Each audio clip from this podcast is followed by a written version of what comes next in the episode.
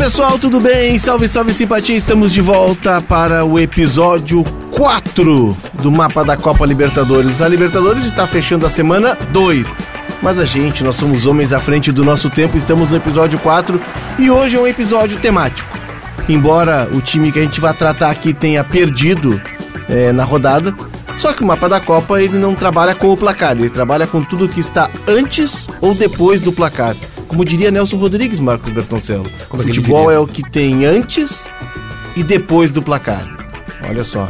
Profundo, Ensinamentos de Nelson Rodrigues que valem até hoje. Então, como a gente não trabalha com o placar, nós vamos tratar aqui do Bolívar.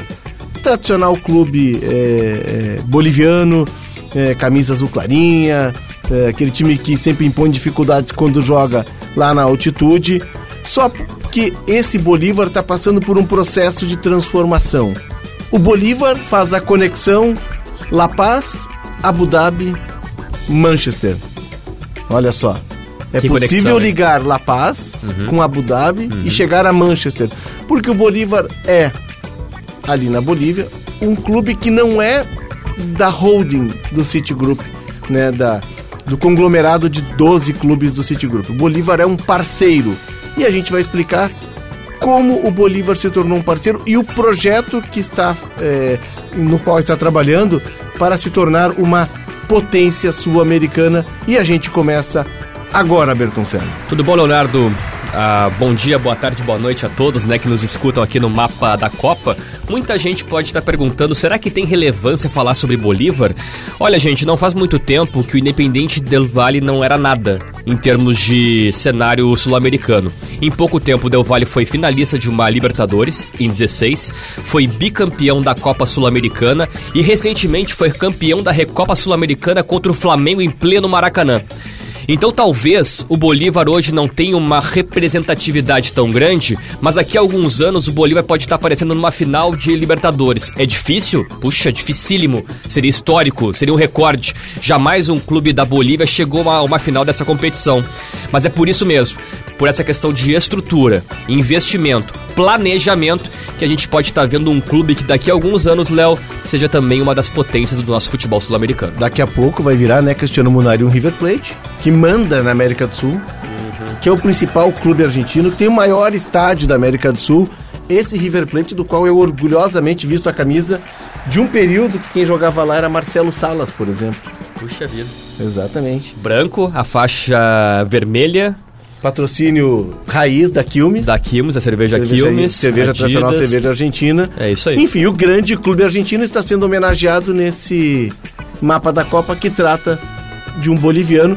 Que, aliás, né, a Bolívia tem uma grande colônia na Argentina, em Buenos Aires, uma grande colônia boliviana. Inclusive, tem um ela é tão grande que tem um campeonato de futebol amador só dos bolivianos. Tem muitas colônias em Buenos Aires, peruanos, bolivianos, mas a boliviana ela rivaliza com a peruana em tamanho. É uma região de Buenos Aires, inclusive tem campeonatos próprios deles. Mas enfim, Cristiano Munari, né? Não estamos aqui para falar de Buenos Aires, nem de Boca, nem de River, até porque o River não- é maior. é, Eu não entendi muito, né? O Boca tem mais títulos de Libertadores, o Boca tem mais mundiais, o Boca tem vitória no confronto direto com o River, vantagem. O Boca nunca foi rebaixado, o River já foi, então não entendi qual conceito que o River pode ser maior. Mas enfim, falando de Bolívar e de futebol boliviano, tu falou antes, né? O, o River estreou nessa Libertadores perdendo pro The Strongest em La Paz, né? O rival do Bolívar. Então já foi essa- esse foi o cartão de visitas do River na Libertadores. Mas voltando ao Bolívar, é, acho que isso que o Bertoncello fala, a comparação com o Del Valle é bem interessante nesse ponto, né? Porque a gente pensando num investimento futuro do Bolívar, eh, montando um time um pouco mais forte, tendo como aliado a altitude de La Paz, é sim um adversário terrível para porque jogar lá vai ser sempre muito difícil. Se esse time consegue, não precisa ganhar fora da altitude. Mas no mata-mata ele conseguindo fazer um confronto equilibrado de perder por 1 a 0, por exemplo, levando o jogo para lá, é, são essas coisas que a América do Sul tem, né, que a gente não consegue, nunca vai conseguir comparar economicamente com a Europa, mas essas coisas que a Libertadores tem que, que são muito interessantes e, e que trazem é, um, um- um tempero a mais para a competição. Pois então, o Bolívar, é bom a gente recuar no tempo. É, em 2008, o Bolívar passa a ser administrado pelo por um grupo chamado Baixa. Ele permanece sob o controle desse grupo até 2018. E aí surge uma figura é, que muda a, o rumo da história do Bolívar. É, o Grupo Baixa sai de cena e seu diretor financeiro, né, chamado Marcelo Clauri, entra em ação. E quem é Marcelo Clauri? Marcelo Clauri é um dos grandes nomes é, da economia boliviana, um dos grandes executivos da economia boliviana. Foi durante muito tempo é, um diretor, presidente de bancos, um cara que esteve em grandes negociações. É, e ele assume o Bolívar e, e transforma o Bolívar. Né? Marcelo Claudio, para ter uma ideia, ele atua muito na área de, da rede de telefonia, ele é sócio.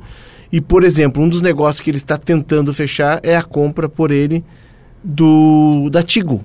Se a gente for ver no Paraguai, é comum, no, em alguns países da América do Sul, a Telefônica Tigo, que pertence a uma, uma empresa telefônica norueguesa, e o Marcelo Claudio está negociando para comprar a Tigo. É um grande empresário, é um cara de muitos contatos. Hoje, por exemplo, ele, ele é o diretor-presidente do Shine, se você não está ligando o nome à pessoa, Shine já deve ter entrado no seu Instagram propaganda para comprar roupas nesse site chinês. A Bertoncel deve comprar, a Bertoncel se O Bertoncel é um cara não, elegante. Não, e são bonitas as roupas do grupo Shine. É. Ah, a Janaína Ville é cliente do Shine. Então, quando a Janaína Ville coloca o cartãozinho de crédito dela lá, quem gerencia, quem administra essa grana para os chineses é o senhor Marcelo Clauri.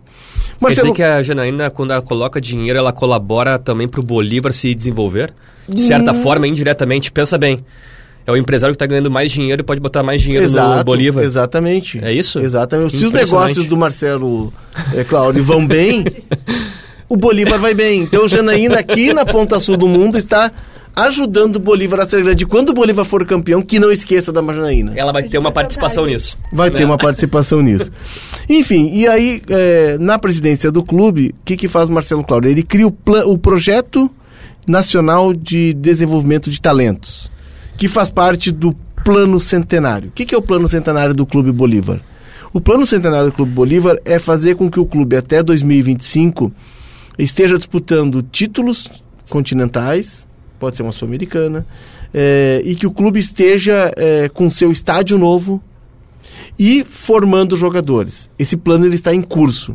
O estádio é um estádio que vai estar localizado num, num bairro que é o bairro tradicional é, do, do Bolívar, o bairro Tembladerone. O Bolívar tem uma ideia de transformar esse bairro no bairro azul, né? Porque tem na, em La Paz um projeto que é La Paz de Mil Colores, que é um projeto do governo de La Paz, da prefeitura de La Paz. E o Bolívar entraria nesse projeto, ajudando a pintar aquele bairro de azul. Então ali vai estar, ali surge o Bolívar, ali é a raiz do Bolívar. E ali ele vai construir um estádio cujo projeto já está aprovado para 20 mil pessoas. O custo desse estádio é 35 milhões de dólares. E aí começa a aparecer a figura de Marcelo Claure. 40% desse dinheiro, algo como 14 milhões de dólares, 13 milhões de dólares, vão sair do bolso do Marcelo Claure. Então ele vai botar uma parte do dinheiro para construir esse estádio. Porém, nesse projeto, é, nesse plano centenário, tem um outro projeto que é o projeto onde entra o Grupo City. O Marcelo Claure negocia com o Grupo City não para ser um clube do Grupo City como é o Bahia hoje. Ele negocia para que o Grupo City entre com todo o know-how, com todo o conhecimento e ajude o Bolívar a formar jogadores. O Bolívar quer ser o semigero, né? a canteira, uh, o canteiro fértil de jogadores bolivianos. E aí o Bolívar inaugurou recentemente um centro de treinamento, e aí é que está a curiosidade, em Santa Cruz de la Sierra. Né? Não em La Paz, em Santa Cruz de la Sierra. Não é o mesmo centro de alto rendimento que, que o Bolívar ele inaugurou esse ano. É esse, em La Paz. E tem um em La Paz, e tem um que é para as categorias competitivas, e tem um em Santa Cruz de la Sierra, fora da altitude, que é para atrair mais jogadores. Porque se tu vai atrair um menino para La Paz, né? Uhum. Tem toda a questão de altitude, de adaptação. Então eles acham que em Santa Cruz de la Serra tu consegue um desenvolvimento melhor é, dos atletas. Deixa eu pegar essa vírgula, Léo, porque é, muita gente pode estar tá se questionando por que colocar tanto dinheiro no Bolívar, né? Por que não colocar num clube mais com mais nome, mais peso, com uma ideia mais de de, é, de ter um impacto até de marketing né, com relação a esse clube, em relação a, a, a público, a torcida. O Bolívar, é, esse plano centenário que o Léo está falando, não é por acaso. Em 2025, o Bolívar completa 100 anos, né, em abril. É, e o Bolívar, se a gente for pegar na questão estatística e a questão de, de grandeza dele, o Bolívar é o clube mais campeão da Bolívia. E, a diferença em relação ao The Strongest é muito grande. O The Strongest tem 15 títulos bolivianos e o Bolívar tem 30, o dobro. Né? A participação do Bolívar em Libertadores é muito alta. É o, o clube da Bolívia com mais participações, superando a 30. Agora, claro, a Bolívia na Libertadores tem um histórico fraco. É, o mais longe que um clube foi, foi o Bolívar, né? No ano de 2014, quando chegou a uma semifinal. Uma semifinal que foi estranha, né? Porque de um lado ali tinha São Lourenço, tinha Bolívar, tinha Nacional do, do Paraguai, tinha o Del Valle. Semifinais com clubes de de nome menos expressivo do que outras grandes marcas. Foi uma né? Libertadores surpreendente. Foi surpreendente, foi surpreendente. E o São Lourenço acaba passando facilmente pelo Bolívar, é campeão. E antes disso, a gente só tem naquele formato antigo 1981, 1985, que as semifinais eram triangulares. E ali apareceram Blooming, de Santa Cruz de la Sierra, e Jorge Wilstermann, de Cochabamba. Onde e tem só, altitude. Onde tem altitude. E só Leonardo e Munari. O retrospecto boliviano é muito baixo, né? Mas, tratando-se da Bolívia, o Bolívar é muito grande. Né? Nesse espaço dele, ele é muito grande. É, então a ideia do Marcelo Claure é fazer com que o Bolívar seja o grande formador de jogadores na Bolívia. Eles fizeram, Bertoncelo, uma peneira com mais de 4 mil garotos de todos os cantos da Bolívia. Eles percorreram o país. Desses 4 mil, eles pré-selecionaram 200 meninos. E 60 meninos já estão trabalhando e morando nesse centro de treinamento. E aí que eu quero chamar a atenção, Munari, que a gente fala muito de projeto, de projeto, não precisa estar numa grande cidade, não precisa estar num grande país, não precisa estar no país mais rico. Basta que se tenha as pessoas certas e basta que se tenha a ideia e uma convicção no que quer fazer. Se tiver preparado, tu desenvolve um projeto. O projeto do Bolívar trabalha com neurociência. A ideia deles é trabalhar com a neurociência, com esses garotos. Acompanhar o desenvolvimento desses garotos que vão morar nesse centro de treinamento em Santa Cruz de la Serra, que é o nível do mar. Esses garotos vão ter aula, claro, né? Vai ter uma escola dentro do CT e aulas de inglês. Eles querem preparar os garotos. E aí que entra todo o know-how do Manchester City. Eles pediram para que o Manchester City, ou para que o Grupo City, dê o conhecimento para eles, para que eles possam trabalhar na formação. É claro que os grandes talentos vão, obviamente, servir primeiro ao Grupo City, que vai os melhores o Grupo City pela parceria vai levar e vai colocar um dos seus clubes.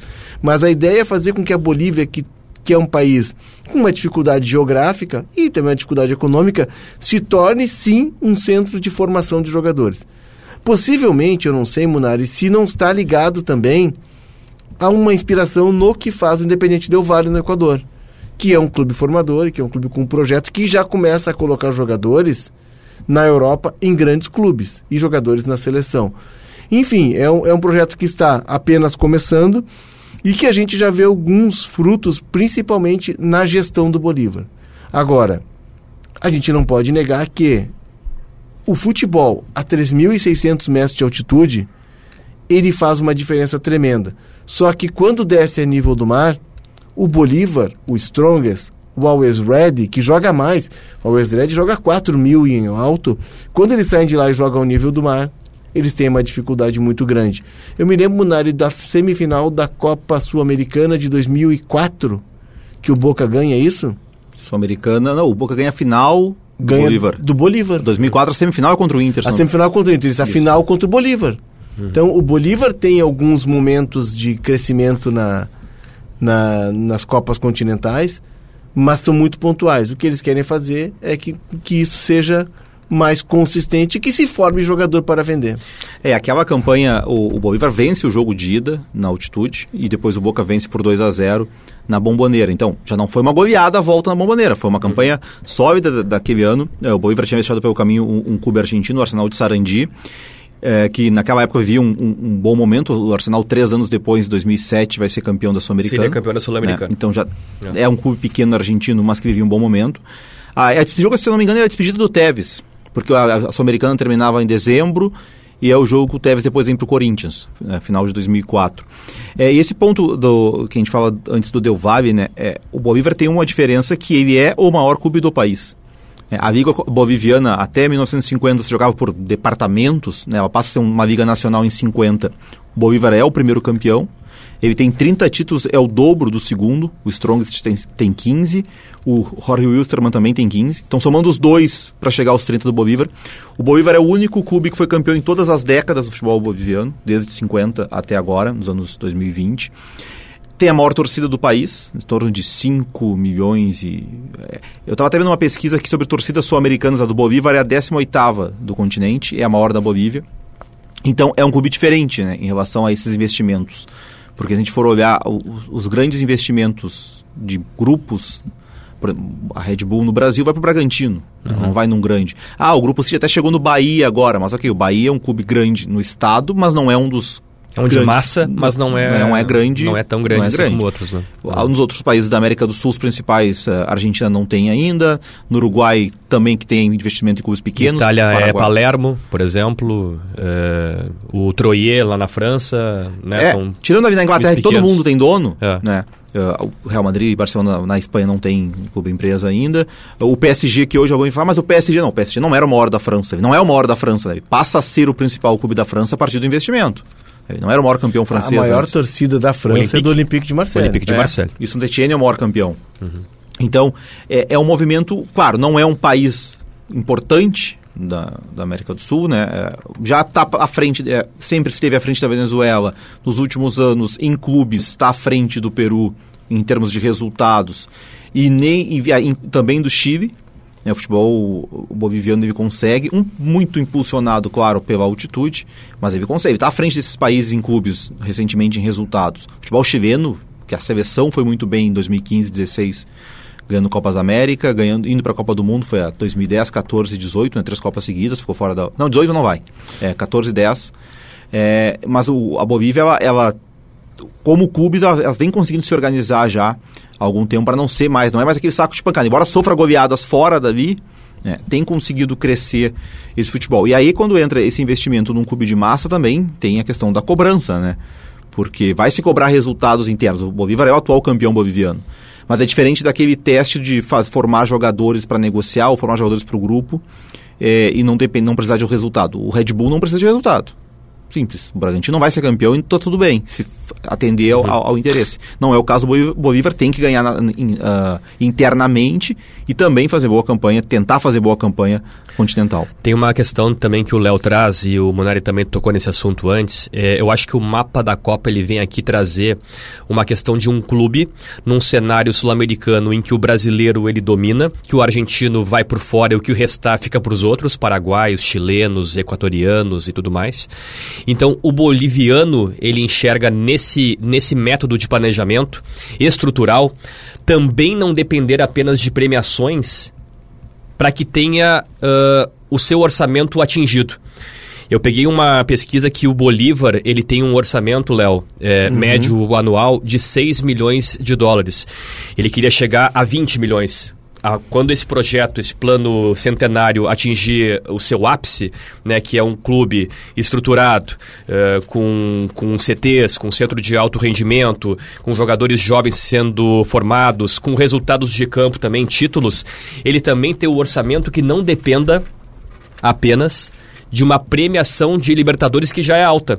Hoje, se a gente for pegar, o Munari ele trouxe antes, pô, o Bolívar jogou contra o Palmeiras, o Strong jogou contra o River Plate dificilmente eles até conseguem passar para as oitavas, mas dificilmente eles passam disso, né?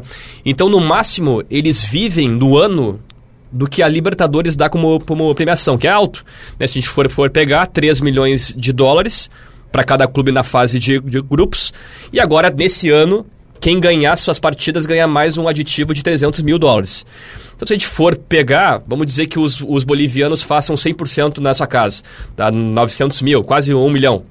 Então, 3 milhões de dólares como premiação pela participação na fase de grupos, mais 1 milhão de dólares por vitórias, fazendo que eles vençam sempre na altitude. Então ali a gente pega mais ou menos, eles têm um orçamento de 6 milhões. Então o orçamento do, do Bolívar no ano se paga numa competição. Eles não querem depender só disso. Né? Não precisa só depender de uma premiação que a Comebol dá. Tendo essa estrutura, esse planejamento, fica muito mais autossustentável. E eu acho que é o grande mérito desse plano. É, é um plano de fazer com que um país que hoje é secundário ou até tá, está em terceiro plano no contexto sul-americano, que se torne uma referência. E é possível. É possível desde que se tenha um projeto consistente, que se tenha as ideias, tu pode sim fazer com que esse clube rompa uma barreira econômica, rompa uma, é, uma dificuldade até geográfica né? Porque eles são muito fortes lá e quando jogam fora da altitude eles sentem. São frágeis né? fora. Se a gente for ver os times bolivianos, até pouco tempo atrás, o Juan Arce, que jogava no Corinthians, estava na seleção boliviana. Uhum. O Chumacero era o destaque. É. Chegou a jogar que fazia no... gol na altitude, né? Na altitude, Chute fora da área. Não conseguiu jogar o no Pablo esporte. Escobar também jogava lá Pablo Escobar, no Paraguai, que depois... jogou no Santo André, né? Santo jogou no Santo André, jogou na Ponte Preta. É. É, enfim, é, eram, eram os mesmos jogadores, não havia uma renovação. Agora não, agora há uma, um projeto para que se busque jogadores. E é um processo que, pelo qual o Equador passou. O Equador tem um projeto muito forte de formação, não só no Independente Del Vale, que é o mais conhecido, mas no próprio Emelec, é, no, no Barcelona. Barcelona. de Guayaquil. Uhum. Então, os que, que é o time que ganha, inclusive, do Bolívar na rodada dessa semana, 2 a 1 um, né? É, e é o uhum. time, é sempre é bom lembrar, né? Uh, o Barcelona é o único time fora Brasil e Argentina que conseguiu chegar à semifinal de Libertadores desde que houve esse inchaço em 2017. Chegou duas vezes. Né? Em 17 contra, contra o Grêmio. Grêmio as duas vezes contra o Renato, né? 2021 com, contra o Flamengo. Contra o Flamengo. Yeah. E, então, ali tem um trabalho, né? não chega duas vezes por acaso. Né? Então, o futebol equatoriano, e o futebol equatoriano, a gente falando há 10 anos, estava muito atrás, por exemplo, do boliviano, do paraguaio, do uruguaio. Não tá. Hoje, no momento, o futebol equatoriano de clubes é o terceiro do, do continente. É o terceiro. Só está atrás do Brasil. Tem um trabalho. A gente tem uma ideia aqui no Brasil de que tudo acontece naturalmente porque nós somos um país continental, a gente é apaixonado por futebol e naturalmente se joga futebol. Hoje a gente está sentindo já uma carência de jogadores, porque nós estamos vendo surgir a geração que eu brinco é a geração da grama sintética. Porque... Então, ela adora jogar na grama sintética. Convida ele para jogar campo e ele não vai. É, nada, nada contra a grama sintética, mas, por posso, exemplo, eu sou de uma geração que cresceu jogando futebol na calçada. Claro que eu já sou mais velho do que vocês, né? Estou com 50 anos, mas eu cresci jogando bola na rua. Hoje, a geração que está com 20, 22 anos, 24 anos, ela não teve essa possibilidade de jogar futebol na rua nas grandes cidades. Quem mora no interior tem uma facilidade maior, mas na grande cidade não, pela especulação imobiliária, pela violência. Então por que, que eu brinco que é a geração da grama sintética? Que são os jogadores ou os meninos que são colocados pelos pais para jogar em escolinhas. E elas né, afloraram, cresceram muito por quê? Porque não se pode mais jogar futebol na rua. Então, nossos jogadores já não nascem tão naturalmente assim. A gente está tendo uma dificuldade e a gente não está se dando conta de que é preciso ter um projeto de desenvolvimento. E quando a gente vê um projeto como o dos bolivianos surgir, ou como surgiu dos equatorianos, é sinal de que tem trabalho e vai dar resultado. Uhum vai dar, porque teve alguém com uma cabeça empresarial, um cidadão do mundo, Marcelo Claudio é um cidadão do mundo, trabalhou para grandes bancos, participou de mesa de negociação de grandes empresas. Ele traz essa cultura estrangeira e de uma visão de negócio para o país dele, que é um país pobre hoje no contexto sul-americano, e, e ele está trazendo também é, know-how de fora do país para dentro eu vejo com muito boa perspectiva. Não vai ser o resultado imediato, e aqui no Brasil tudo tem que ser para ontem, não vai dar resultado para ontem. O Bolívar não vai virar o River Plate. Não vai virar o Flamengo. Mas o Bolívar, em 5, 10 anos, vai ter esses jogadores que hoje estão com 12, 13 anos jogando no time de cima.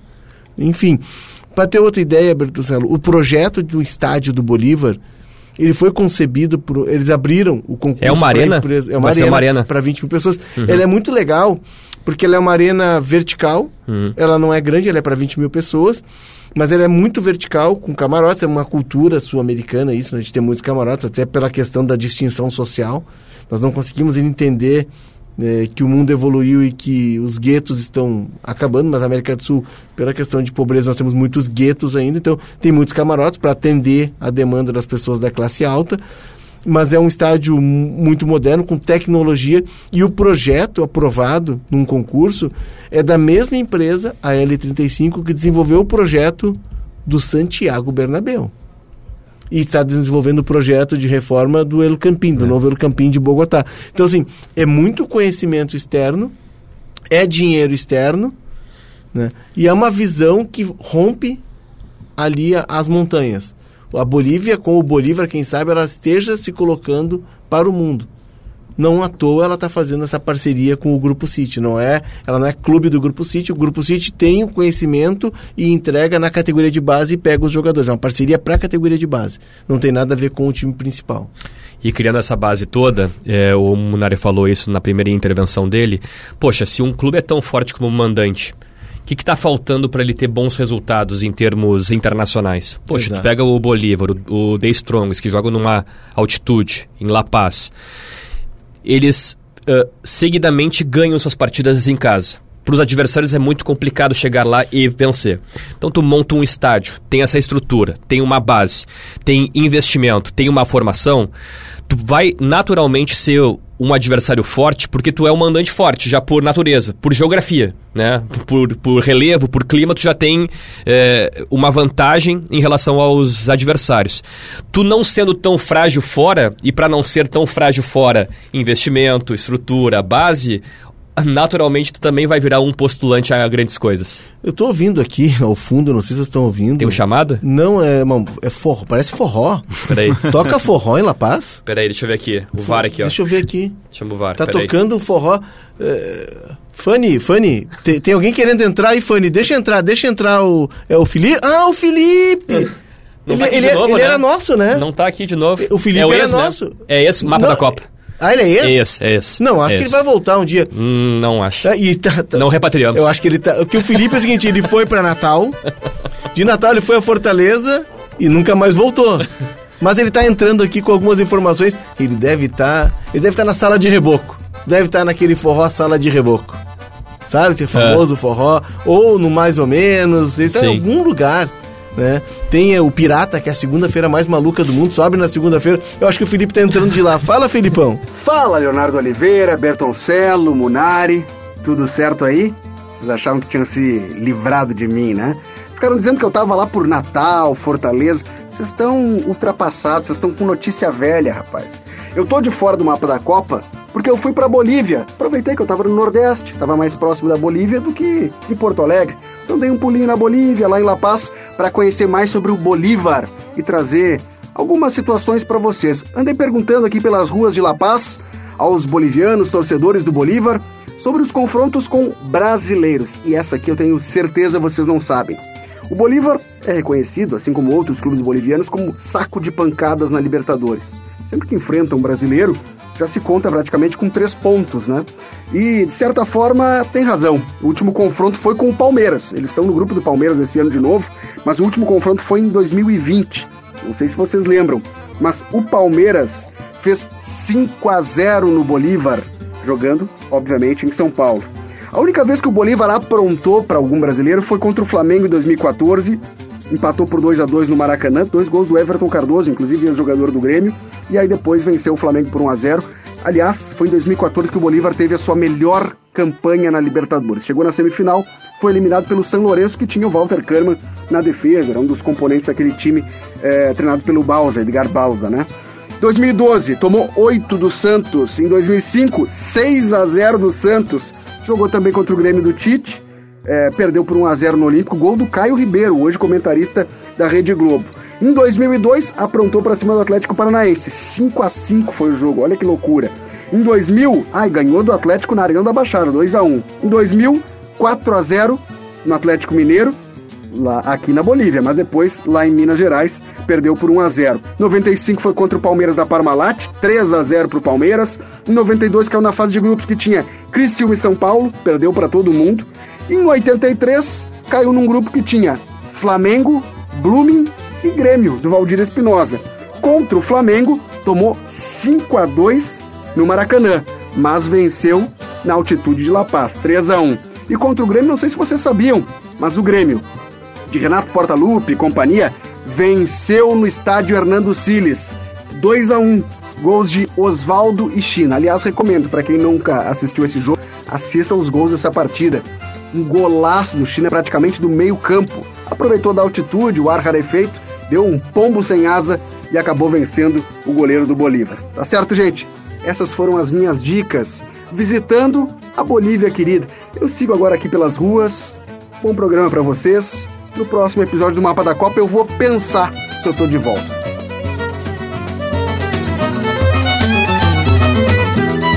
Olha aí o Felipe. O Felipe, o Felipe tá, legal, hein? tá bem, não? Ele deve estar. pela música. Queria ele- eu. Pela música, ele, tá, ele mandou esse áudio na segunda-feira do Pirata, a segunda-feira É. mais maluca do mundo. Só abre na segunda esse bar, ele na Praia de Iracema. E aí, é, quando eu fui, não sei se continua aberto, espero que sim, né? Que é uma entidade já da, da, da cultura cearense. E aí, quando chega às quatro e meia, cinco horas da manhã, tu tá lá no Pirata, curtindo a música, entra alguém com uma panela grande e não é o Pirata Barcos. Ah, tá. Não é o Pirata Achei que Barcos. fosse. Mas deve ter ido lá já o Pirata Barcos. E aí alguém entra com uma panela e bota no meio da festa e serve um caldinho para as pessoas. Aí a pessoa toma aquele caldinho, dá uma recuperada e segue. Segue o baile. Entendi. Só na segunda-feira. Na terça em diante eles descansam. É, É, de lá que o. Felipe mandou esse áudio. Certamente ele mandou Pô, de lá. E acho que perdemos ele, né?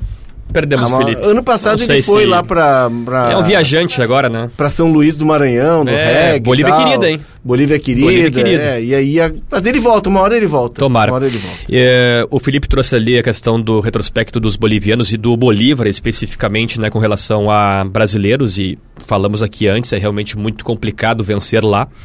É, eu só queria dizer tam- também, muita gente pode estar ouvindo é, o mapa da Copa e muita gente ouve, e dizer o seguinte, ah tá, tudo bem, Bolívar agora vai ser o novo Real Madrid, vai trazer o Neymar, o Messi. Não, calma gente, calma, é um aos poucos. É, no momento, o tamanho do Bolívar em relação a investimentos, a gente viu recentemente.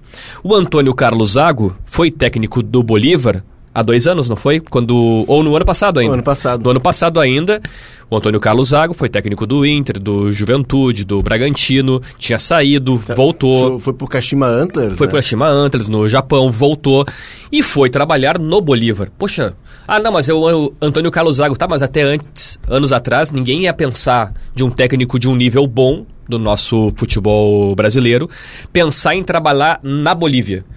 E recentemente, esse ano mesmo, o artilheiro da Série B do ano passado, que passou pelo Brasil de Pelotas, E pelo Juventude. e também. pelo Juventude, Gabriel Poveda, ele foi contratado pelo Bolívar. E jogava no Bolívia Querida. E jogava Time no do Bolívia Felipe do Sampaio lá, Correia. da Neblina Exatamente. Foi artilheiro pelo Sampaio Correia. Opa, o artilheiro da Série B, que historicamente sempre vai reforçar um time da Série A mais fraco, né? Ah, vai pro Goiás, vai pro, vai pro Bahia mesmo, enfim, não, foi pro Bolívar. Então, é, é, no momento, o tamanho de investimento desse clube é, é nesses nomes. Daqui mais pra frente, talvez aumente, mas no momento é isso. E, e isso é muito in- interessante. Já se criou também um interesse externo para trabalhar lá, Leonardo. Exatamente. É um mercado que está se abrindo e, quando, e o Antônio Carlos foi muito voltado para esse projeto, né? Para esse projeto de crescimento do clube. Ele queria fazer parte disso. Se eu não estou enganado, ele foi bicampeão boliviano pelo Bolívar. Hum. E eu acompanho o Antônio Carlos Zago nas postagens dele no Instagram. E a faz família faz muitas selfies, né? Muitas selfies, ele gosta de selfie. Ele e o Rodrigo Ele Oliveira gosta. gostam muito de selfies. É. Né? E, enfim, e aí ele, ele curtiu muito. Eu me lembro que algumas postagens com a família lá, e ele andando, ele, ele se adaptou muito bem a, a La Paz, Uhum. que é uma bela cidade. Aliás, é a capital, Bertoncelo, tu que faz as escalas que eu não conheço ainda na América do Sul. Tá. Tá bem. Tá? Então tá. Então, assim, quando tu tiver um confronto de Grêmio ou Inter com a, a, a- o Bolívar ou os The Strongest, por favor. Até porque eu vou trazer aqui uma dica musical e toda, todo o mapa da Copa a gente traz uma, uma dica musical de algo mais pop que tá tocando nesse momento. O Munari gosta muito de música. É. É. o Munari gosta também. de música e de séries. É, Ele adora muito. música e séries. Eu perco muito tempo vendo séries, é impressionante. É. E música também tu gosta muito, né, Munari? Adoro. Um apaixonado É, pela tem que música. decidir. Ou eu vou ver série ou eu vou vir aqui falar sobre como os times da Libertadores jogam. Não dá pra ter as duas coisas. O dia Ah, tem só então 24 tá horas, tem que dormir 8. Mas tu vai gostar. Claro, como é? É, no- oito- Oito horas não é dormir, é hibernar. Oito horas é hibernar. Ninguém, Mas pra um atleta, ninguém normal dorme oito horas. um Os atleta, médicos mandam oito dormir horas é oito bom. horas. Ah, é, é, É que ele pra é um atleta, atleta, ele é é atleta, isso, tá um bom. atleta. Mas enfim, mas o Munari, ele vai mudar o conceito dele de música quando ele escutar Bonnie Love. Bonnie Love. Bonnie Love. B-O-N-N-Y e Love não é L-O-V-E. É estilizado, é Love com Y. Hum. O Bonnie Love, ele é um cantante. Tá. Né? Ele, é cantante. ele seria o Michel Teló boliviano. O Michel Teló dos Andes. Tá. Roda aí, Funny Box. Roda aí o Bonnie Love. Sou um palhaço. Aí.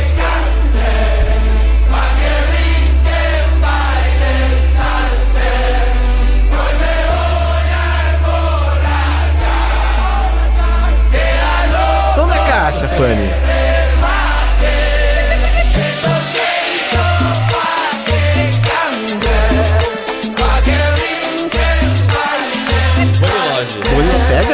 Pega? Pega. Vai bem. Ali, pegou ali também. Pegou o Munari, pegou. Pegou o Munari. Muito boa, muito boa a canção. Muito bom, Bonilove.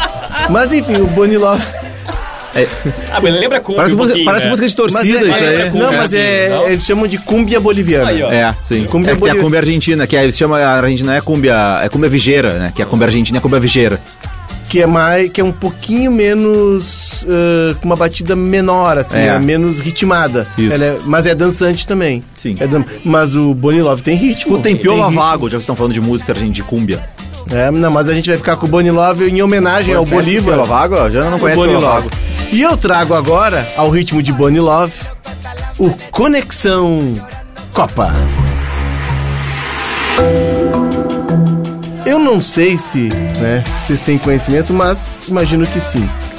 La Paz, apesar da altitude de a gente sempre reclamar aqui que os clubes vão jogar em La Paz, ela é uma capital reconhecida nos- no Guinness, livro dos recordes, como a maior rede de teleféricos do mundo. Sabiam disso? Não. É, e até eu, quando soube dessa informação, o ano passado, quando o Inter foi jogar contra o Always Ready, eu estava conversando com uma jornalista local e ela me deu essa informação. E aí tem lógica, porque é uma cidade que é, é nas montanhas, com um vale apenas, que é onde está uma grande parte da cidade.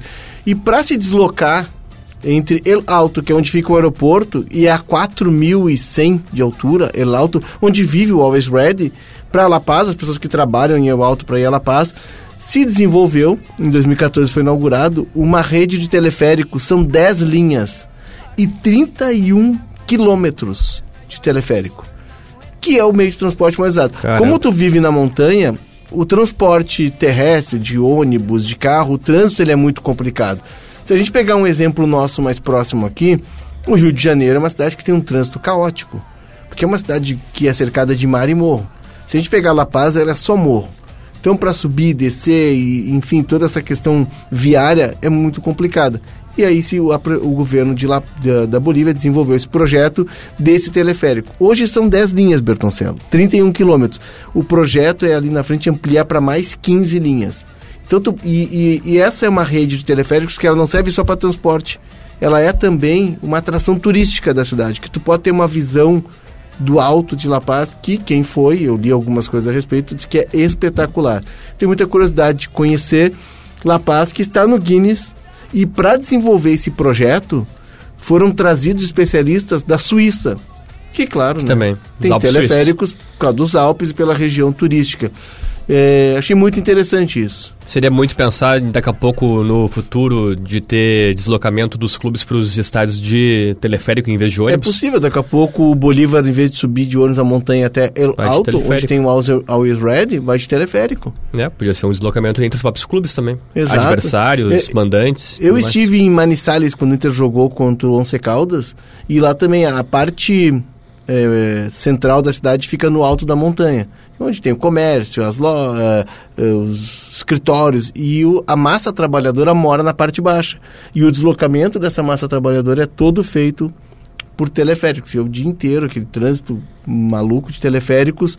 A gente tem aqui no Brasil, no Complexo do Alemão, foi inaugurado, né? Para as pessoas que moram no Complexo do Alemão, que é uma região, se não me engano, são sete favelas em torno do morro, de se deslocar por teleférico. É um transporte limpo, seguro, ele chega a 21 km por hora e é muito mais rápido se- do que andar de carro, porque tu não tem congestionamento. Eu nunca vi congestionamento, Cristiano, É, imagina. de teleférico. Buzinando daí pra, no trânsito. Exatamente. E segundo eles, é seguro. é seguro. Mesmo em dia de tempestade, dá para andar medo também, tranquilamente. né? Mas dá medinho, né? Ah, eu não sinto Dá medo. um medinho, sim. Eu não sinto medo. Já andou de teleférico? Já, já. Já andou de teleférico? Não, a altura não é comigo. Dá um medinho. Andei, Dá um andei. medinho. Aqui em Camboriú tem um teleférico. Balneário. Camboriú tem um teleférico. Andei no Bondinho é uma fila no Rio de né? Janeiro. Rio de Janeiro tem mais tem, daí. é tem mais. É. Mas enfim, é seguro sim, é seguro dá para e é uma alternativa, né, de, de transporte barata, limpa principalmente e segura. Ou seja, a Bolívia está evoluindo e o Bolívar para mim, é o símbolo que vai, a América vai conhecer dessa evolução desse país, que eu não conheço ainda, mas Marcos Bertoncello vai me colocar numa escala ali no futuro e eu vou conhecer e vou trazer mais informações. O meu, meu compromisso aqui é que se o Inter passar para as oitavas e der um confronto do Inter contra o Bolívar ou o The Strongest, tu vai estar tá nessa, então. Está registrado. Assim como precisa estar registrado que o mapa da Copa, Bertoncello, está... É muito bom e está nas suas, tá, suas plataformas, plataformas, de áudios preferidas.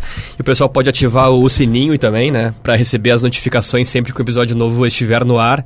E principalmente, compartilhar com a galera, com todo mundo.